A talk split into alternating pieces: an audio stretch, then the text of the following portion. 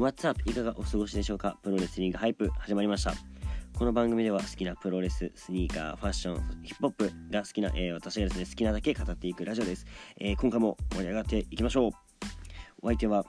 サウナスパ健康アドバイザーバモスデザイナーベストペシャリマシンこと MC イッツでございます。はいえー、っとこのプロレスリングハイプ久々の更新ですね。はい前回が、えー、前回も何かだったかもちょっと忘れてしまうくらい昔の話になってしまいましたね、えー、4月の頭くらいに、え、収録したレッスルマニアか。レッスルマニアが、え最後の収録でそこから止まっているというような感じで約、まあ、1ヶ月とは言わないぶりの、えラジオ収録ですね。はい。まあ、えー、相方の長さんとやっております全力シューティングスタープロレスラジオの方は、えー、まあ絶賛ね、えー、収録をして週に1 2度、えー、更新を続けております、まあ、そちらはねちょっとね、えー、メインで頑張っておりますので、え更新をね頻度を落とすことなく頑張っているわけなんですけどまあ、え今日がですね5月のうんと何日だったかな17 17日でございます。はい。いやーゴールデンウィークもね終わって1週間経ちましたけどやっぱね、えー、ゴールデンウィーク、えー、楽しんだ分1週間、えー、ちょっとなかなかねこうラジオをね撮ろうというこの元気が出なくてですね1週間経ってしまいました。はい。まあ、えー、ゴールデンウィークまあたくさん、えー、いろいろあったし、えー、そのラジオの方ではね、えー、バレットクラブのえ私大好きなんですけどもねこのバレットクラブについてただひたすら、え語るという伝説の我々の伝説のね回が、えー、再放送されましてっていうのも、えー、今の、え、チャンネルがですね、まあ、遡っていただけると分かるんですけどシャープ90何からなんですね。でその前の回がえっ、ともうサーバーというかそのブログ上げていたブログっていうのかな。もういろいろがもうパンパンで、えー、取れなくなってしまって新しくなってるというような感じでその前にね えー、収録されたものなんですけどもすごいね人気のある人気のあるってなんか自分で言うのもあれですけど ま自分たちもお気に入りの回ということで、え、ゴールデンウィークスペシャルとことで再放送されましたと。でプラスゴールデンウィークはね、えー、私は、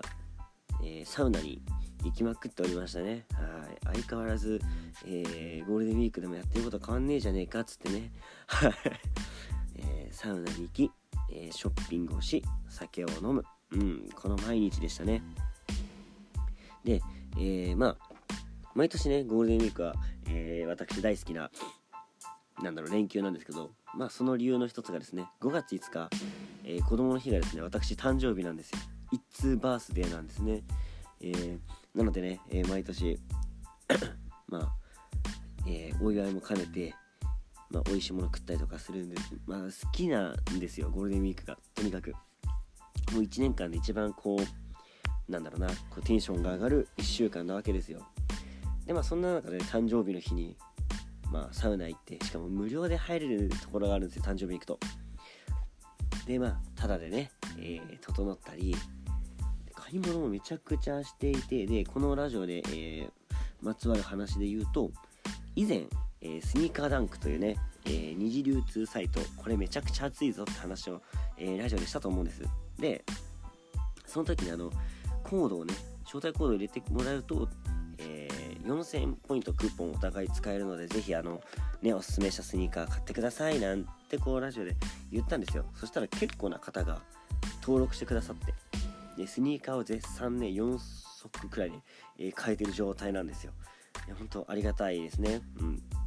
でそのうちの1足しかもまあ、一番と言っても過言ではないくら気に入ってる靴がえー、誕生日の日に届きましてこれはもうまさしくリスナーさんからの 誕生日プレゼントだななんてこう前向きにえ、受け取ったんですけどいやすごいなんかこれ意外と聞いてくれてるんだなっていうね。うん。なんかその、えー、サイトの方見ると「えどんくらい再生されてるよ」みたいなのが出てくるんですけどまあえー、この個人のチャンネルはね、まあ、取り扱ってるトピックスがプロレスのチャンネルなのにサウナとスニーカーの話そしてアメプロっていうねなかなかこう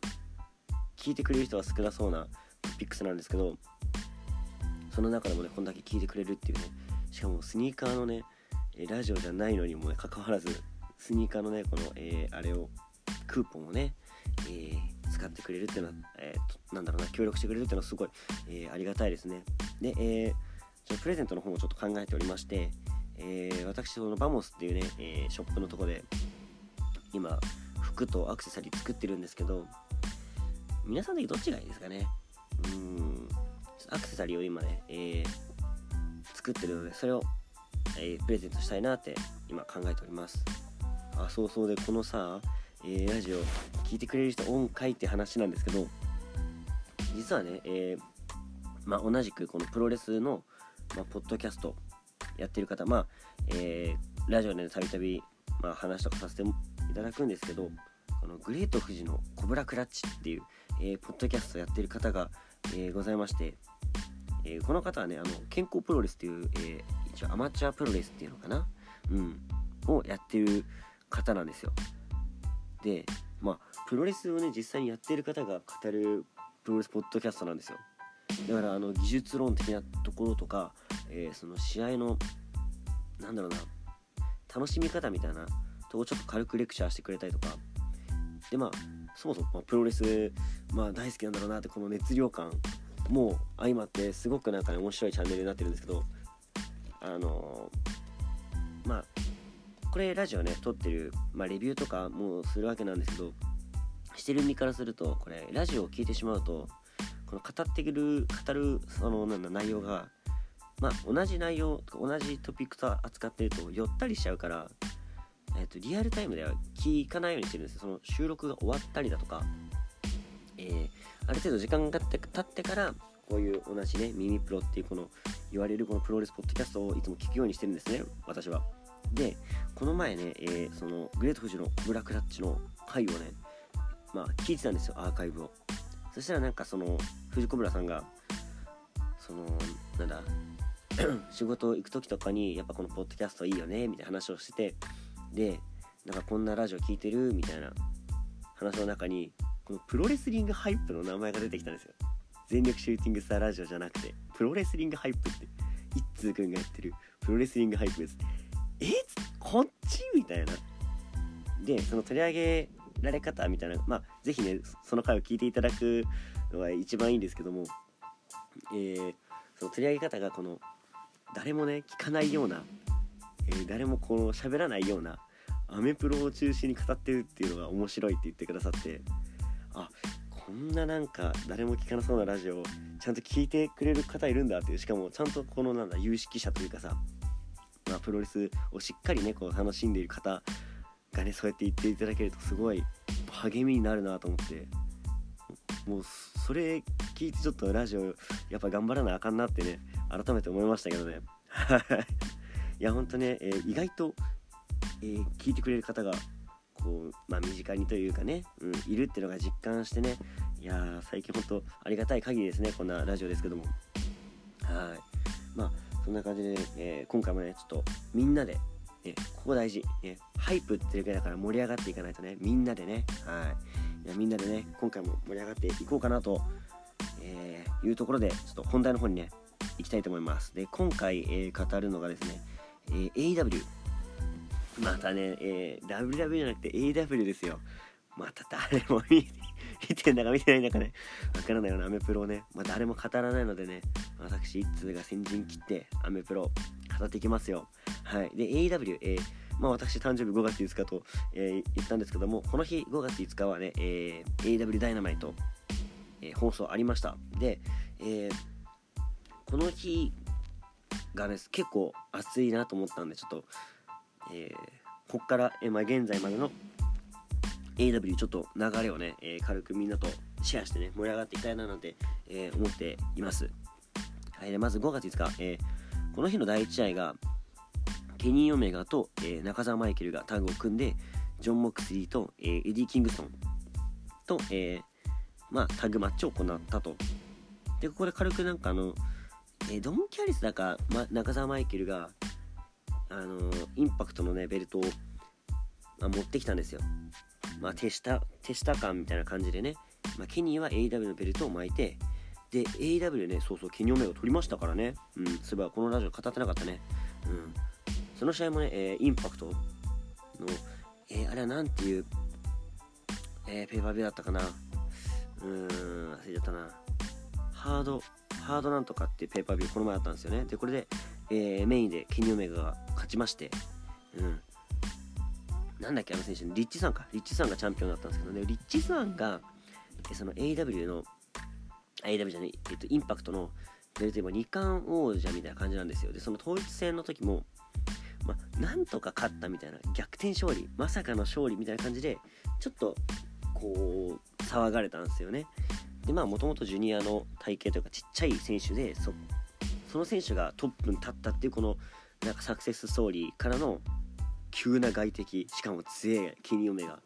試合内容はもうケニーが一方的でしたね。うん。で、えー、ベルト取られてしまうと。でインパクトのベルト2本手に入れて AEW そしてトリプレアの、えー、ヘビー級かのベルトを持ってるんで今4本ベルト持ってるんです。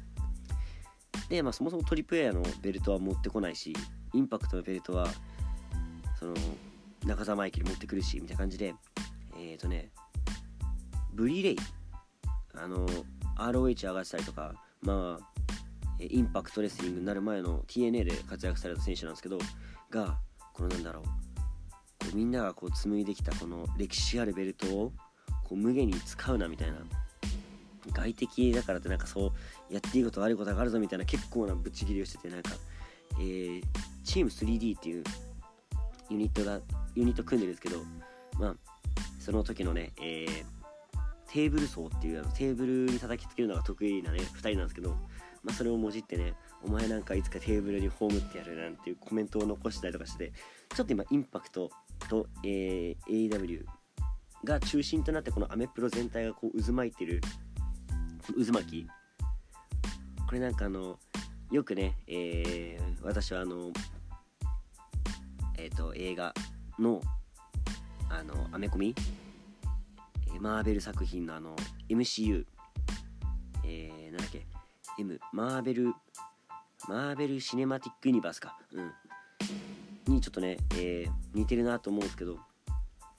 その団体としての、まあ、映画で映画というかその世界観があってそれが違うところとこうくっついていくみたいな感じでこう渦がねこうなんだろう銀銀河系みたいな感じでこう広がっていく渦がね結構面白いなと思ってて。で今それがちょっとね日本ともちょっと関わりができてるからすごくなんかこう親近感あるしこれコロナ収まったらどうなっちまうんだっていうこの爆発の予感。で、えー、竹下幸之助がね AEW 上がったりとかもしてて、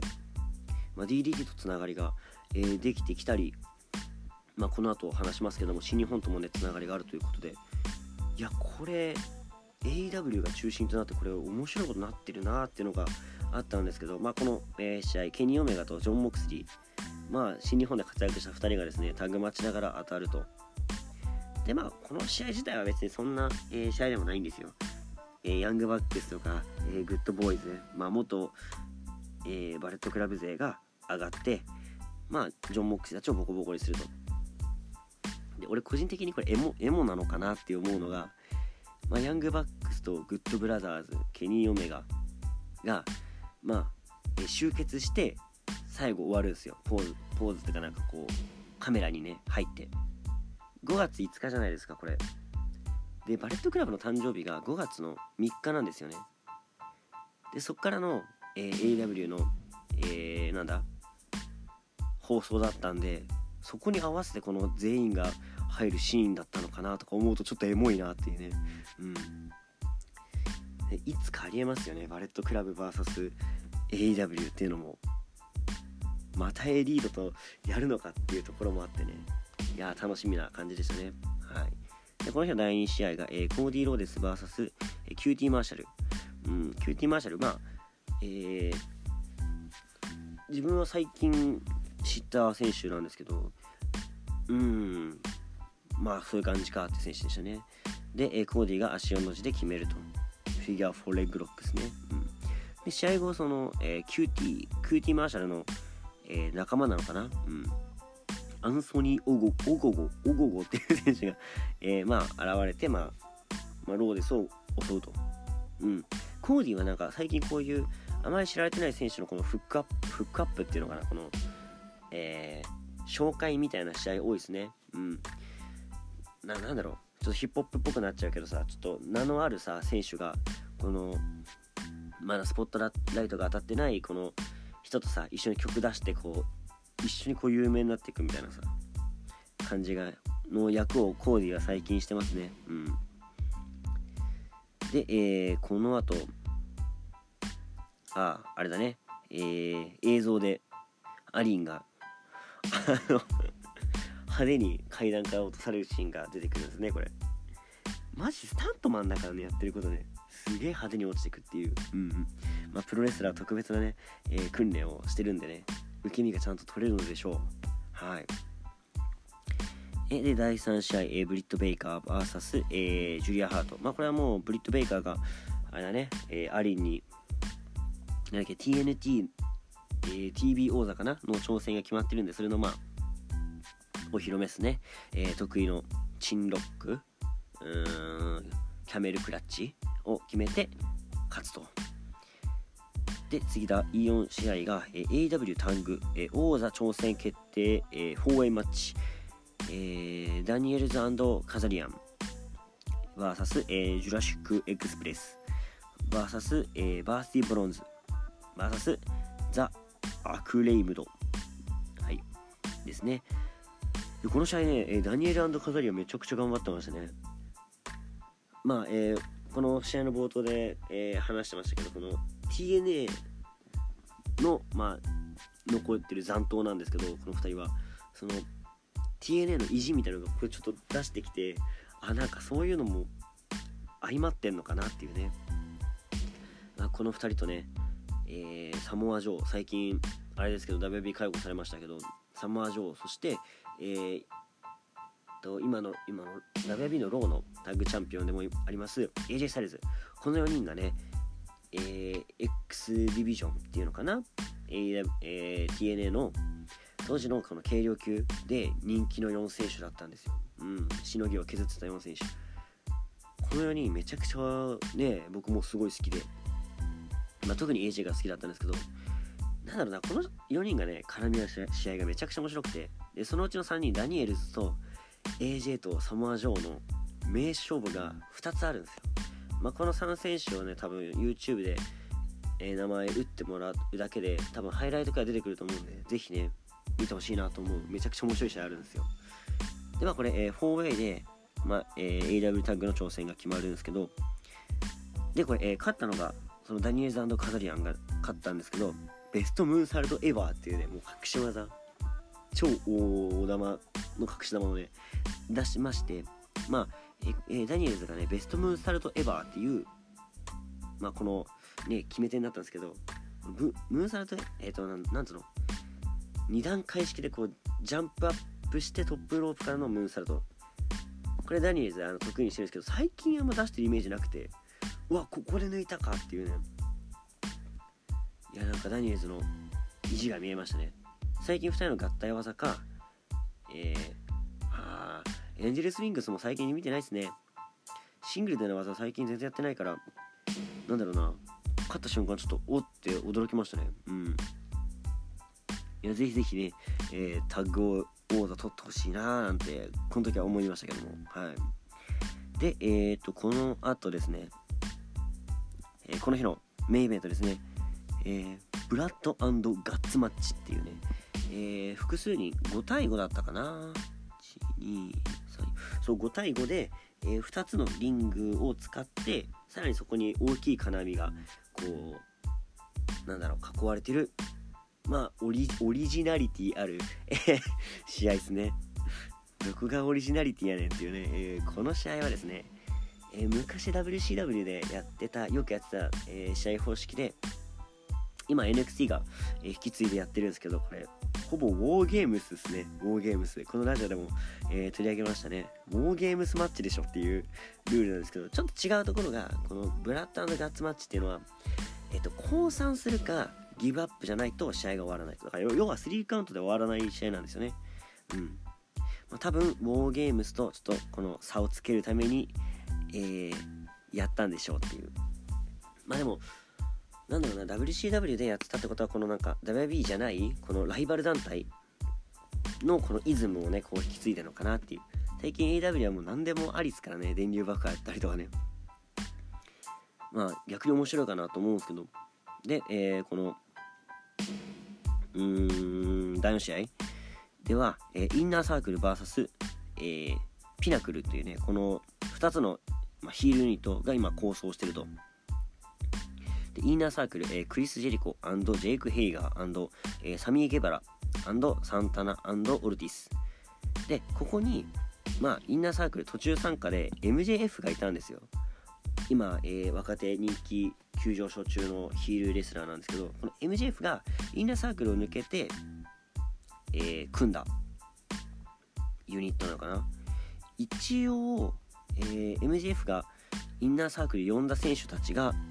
まあ入ってるんでまあ分裂みたいな感じなのかな。うん。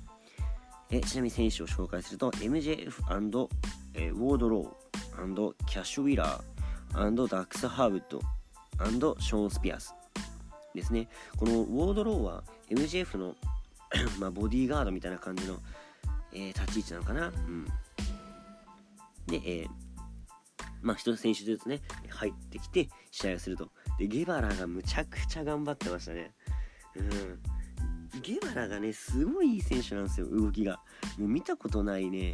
えー、ムーブたくさんしますからね。まあこれもぜひ見てほしいなと思うんですけど。で、えー、まあ選手がねどんどん、え入っていくわけですけども最初が、えー、ゲバラハーウッドで試合がスタートして、え、スピアーズ、え、オルティス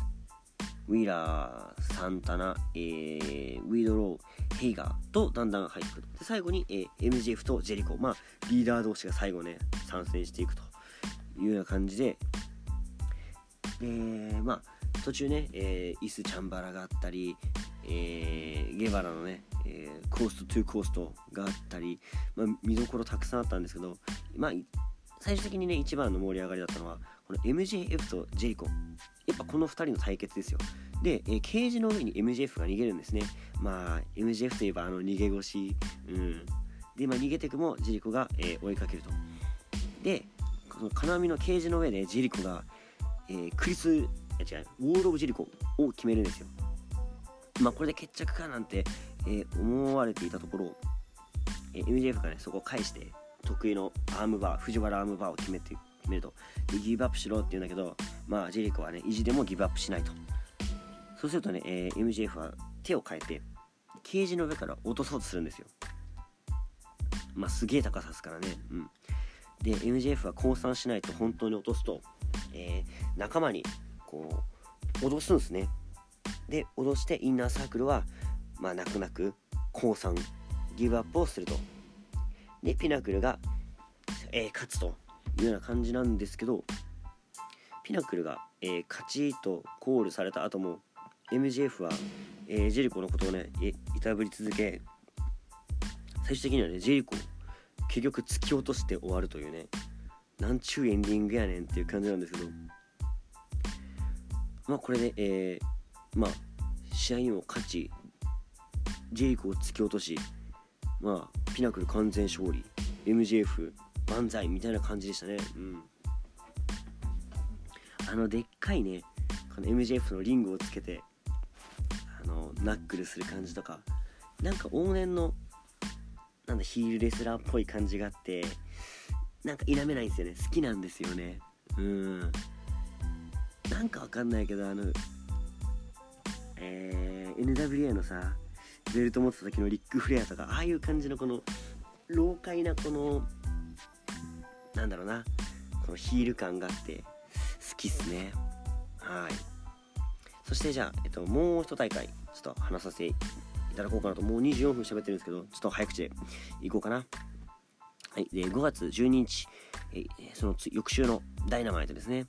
で、この日の第1試合が IWGP US ヘビー級王座戦ということで、チャンピオンジョン・モクスリーに、えー、永田裕二がね、えー、挑みましたと。でこれもね、えー、ジョン・モクスリーが、えー、日本にいる永田さん、うん、長さんですね。長さんに、えー、挑戦表明をするとまあ多分あのー、モクスリーぐらいの世代からしたらドンピシャで多分あれなんだろうなうん。永田あたりが活躍してたんで、まあ、リスペクトがあるのかなって感じなんですけど。まずジョン・モークスリー、え、日本に来てやりたい選手って挙げてたのが棚橋、え、永田鈴木みのるとか、まあ、あの辺の世代なんですよ。渋いメンツだしねしかもね。でまあ、えー、この試合が決まったと。で永田が向こうに行ってアメリカで、えー、試合をすると。でなんかわかんないけどさこのやっぱ日本を背負っててる感があるからか普段そんな永田裕二応援しないですけどこの日めちゃくちゃ頑張れって気持ちで見てましたね。で個人的、えー、エモいなと思ったのがあのナダル式のエクスプロイダーを久しぶりに解禁したんですよ。あの瞬間「おおいけ永田!」っていうねあれで棚橋の肩を破壊したんだっけ？ああ中村だっけ？っていうね伝説のエクスプロイダーですよ。ほんと大一番の時しか出さない。だからこのなんだろうな US ヘビーのベルトにかけてたのかなっていうのが、えー、思いますね。で、えー、その後ね白目をね全米公開したんですよ。だけどこの日のなんか白目はなんかさ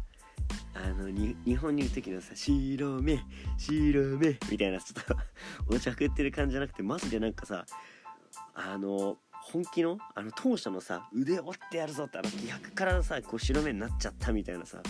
あの感じがあってちょっとなんだろうな感情を揺さぶられるような白目でしたね。うん。あのいつもの「はいはい見せますよ見せますよ行きますよ」みたいなあの白目じゃなかったんですよね。日本でもそうであってくれって思っちゃうんですけど本当ここぞの時の白目であってほしいけどね本当は。でまあ、えー、白目も出て、えー、バチバチの殴り合いもするんですけどやっぱも薬のねなんだろうなあの醸し出す、えー、元が強い感じ。あのナチュラルな体のさ強さみたいのがあの分かりますよね。で、えー、そこでまあモクスリーがね押し切り最後はこれななんて言ったらデスライダーって言った方がいいのかな？それともパラダイムシフトって言った方がいいのかな、えー、新日本プロレスで上がってる時はデスライダーって言ってるんですよ。で AW に上がってる時はパラダイムシフトっていう名前でやってるんですね。あのダブルアームの高角度 DDT あだからこれななんつったらいいんだろうね。一応新日本のベルトだし相手新日本の選手だしデスライダーでいいのかな。うん。をまあ決めたと。でモックスリーが王座防衛に成功。で、えー、試合後はお互いリスペクト。を、えー、なんだな。伝えるっていうかねこの座礼をして終わると。で、えー、その後、えー、この2人は、えー、お酒を飲んでましたね。はい。いやでもこの2人の試合普通に面白かったですね、うん、でこれ、えー、NJPW ワールドニュージャパンワールドで見れるのでぜひね、えーかえー、加入されてる方はこの試合だけはねチェックできるのでこの AW の空気感とかも分かるのでぜひぜひねチェックしてみてはいかがでしょうか。試合自体はすごい短かったんだけどねまあでもコンパクトで見やすいと思えばまあありかなっていう感じですねはいで、えー、次第2試合、ヤングバック、えー、あれですね、AW 世界タッグ王座戦、えー、チャンピオン、ヤングバックス VS、えー、ナニランザ・カザリアン。まあ、この2人はね、えー、先ほど話した、えー、王座決定戦で勝ったので、挑戦すると。うん。で、最近ヤングバックスがね、このレアスニーカーを履いて試合するんですよ。このレアスニーカーシリーズ。スニーカー好きとしてはたまらんのよ。たまらん。あのなんだろう AW さ AW じゃないこのヤングバック最近さこのちょっとえー、金持ちフレックスみたいな感じでちょっとヒップホップっぽい方を最近やりだしてまあ入場でもねお札がバーンってこう上から降ってくるようなね、え入場ですしやっぱそういうの好きなのかなっていうでそのシリーズ第1弾がなんとえあのディオールとジョーダンあのエアディオールを履いて試合したんですよ。羨ましいマジで。いやエアディオール俺も履いてスーパーキックしてみたいっすよ。うん。あちなみにねえー、あのディオールのその同じモノグラムのバッグ持ってるんですけど最近使ってないんでこれも解体してね総集作っちゃおうかなって今計画中ですね。はい。カスタムスニーカー作ろうかなっていう。でまあえー、そのレアスニーカーシリーズ第2弾が、えー、ジョーダン11のななんつうんだろうな、えー、自動で紐が締まるやつがあるんですよ。そのそれも俺欲しくてね。抽選したんだよね。で、えー、元値が6万円くらいするっていうねバカ高いスニーカーなんですけどそれ履いてスーパーキックしてましたね。あの近未来な感じに AJ11 もこの見た目がめちゃくちゃ合うっていうね最高のスニーカーなんですけどね。いやぜひ気に入ったかあの気になる方は調べてみてください。でこの日、えー、ヤングバックスが入ってたのがこれシカゴか。あシカゴじゃないね。紐が白のだけで、えー、靴自体はブレッドですね。黒と赤の、えー、エアジョーダンまあブレッドを履いて試合したんですけどもうなんだろうな。羨ましいの一言っすよね。でまあ、えー、試合はですねえー、まあグッドブラザーズが来てヤングバックスと、まあ、共闘してるんですけど、まあ、実質4対2な感じで試合が進んでいきますと。で、えー、ギャローたちが邪魔していく中ねこれねここ最近一番のエモムーブだったんですけどカザリアンがねなんとスタイルズクラッシュを使ったんですよ。これマジでエモいよねほんと。やっぱなんかその、えー、TNA 魂みたいなの持ってるのかなやっぱ誇りみたいなプライド？を持って試合して臨んでる感じがありましたね。うん。でまあ、まあ、まあ文字通りねそんな、えー、熱いね2人を冷ますかのようにね冷却スプレー攻撃があったりと、まあ、やりたい放題なわけなんですけど最後はね、えー、そのあ途中から試合の途中で鉄柱にこの鉄柱と顔を挟んでスーパーキックをしてえー、ダニエルズがダニエルズが血まみれになってしまうんですよ。でそんなね血まみれの、えー、顔から血がこう滴り落ちてこの靴に血がつくんですよ。そのブレッドにしかも赤黒のスニーカーに血がついてさめちゃくちゃかっこいいんだけどそれで、えー、ブチギレてスーパーキックするんですよ。で最後もうヘロヘロ状態でもうわざとねこうなんだカメラにこう声が入るようにね「I'm sorry I love you」って言ってこうスーパーキックするんですよ。これショーン・マイケルズの、ま、オマージュですよね。うん。リック・フレアの引退に、えー、あわ引退のね試合で、えー、負けたら引退って試合でまあショーン・マイケルズが放ったスーパーキックですね。まあこれめちゃくちゃ有名なシーンですけどこれのオマージュを決めたと。こういうオマージュとかもあるところも映画に近いかもしれないですね。うん。小ネタ。うん。でえそれで返すんですよ。で返して最後は、え BTE トリガー。これあのー、ヤングバックスじゃないえっとゴールデンラバーズが使ってたこのケニーとイブシの合体技 V えっとなんだっけゴールデントリガーの、えー、BTE バージョン、えー、2人で前からす、えー、膝切りじゃなくて2人でサンドイッチする膝切りですね。この BT トリガー。これを最近フィニッシュにしてるんですけどまあこれでヤングバックスがもう、えー、王座防衛成功っていうことですね。でこれ試合後ね、えー、知ったんですけどこの試合ダニエルズとカザリアンが負けたらこれで解散っていう試合だったらしくてだからあんななんだろうなこの熱量があったんだなっていうね感じが後から知ったんですけどこれ近年の中で俺は一番一押しの試合でしたね。結構面白かった。で一応これがメインイベントなのあメインイベントじゃないね。えー、第3試合、えー、AW、えー、世界王座挑戦決挑戦者決定戦。えー、パック VS、えー、オレンジキャシディ。キャシディはね一応選手ですよ。あのな何？脱力選手、うん、対パック。まあパックはまあ言わずと知れたね実力者ですけど、まあ、この試合はえー、キャシディが、えー、パックのね場外サンセットフリッパーボムで、えー、伸びてるところをドン・キャリスが注意そらしケニーがベルト攻撃でノーコンテストになってしまうんですね。結構キャシディスタートからねエンジンかかってていいなと思ったんですけどまさかの、えー、なんだノーコンテストで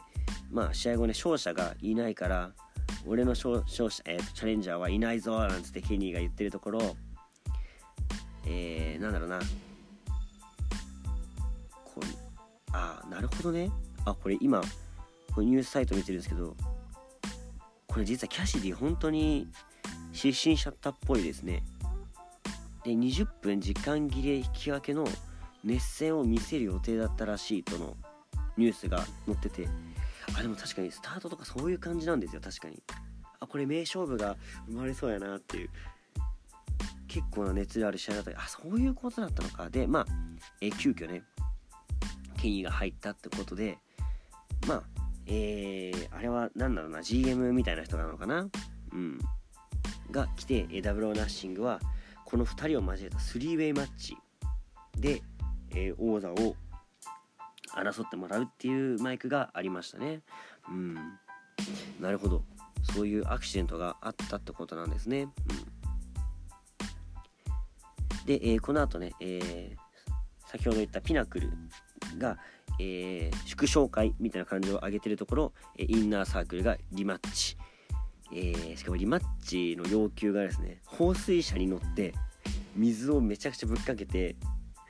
えー、溺れさせるっていう。で分かったよやるよっつって。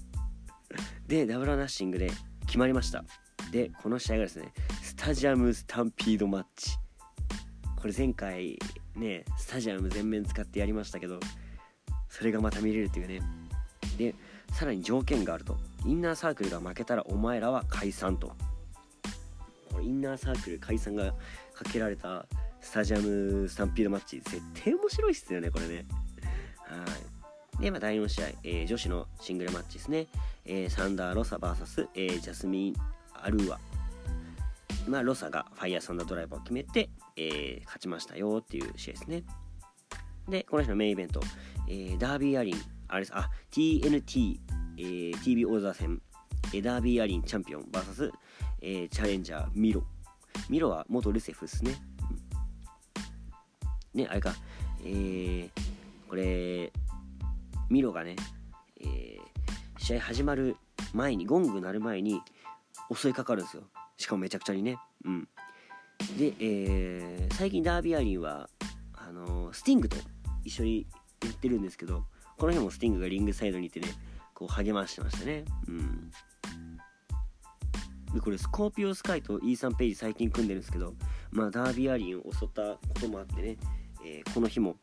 現れてそのスティングを襲うんですよねでもう、えー、ダービーアリンには、え、味方もおらずミロにボッコボコにされてしまうと。まあ頑張って返すんですけどやっぱあの馬力には負けてしまいましたね。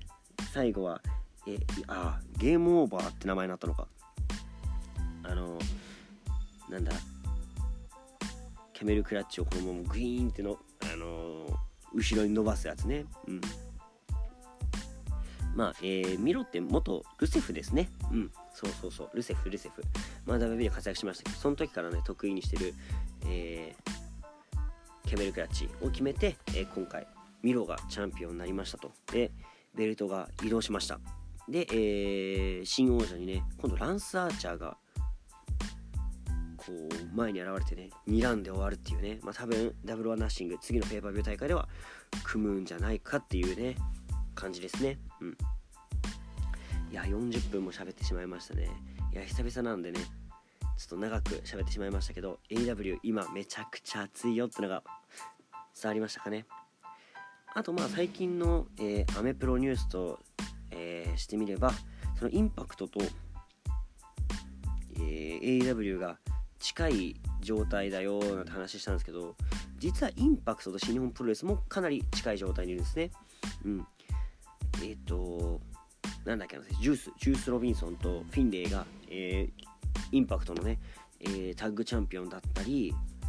あとはまあ、えー、新日本って言っていいのか分かんないけどエルファンタズモが最近上がってて今度、えー、なんだっけ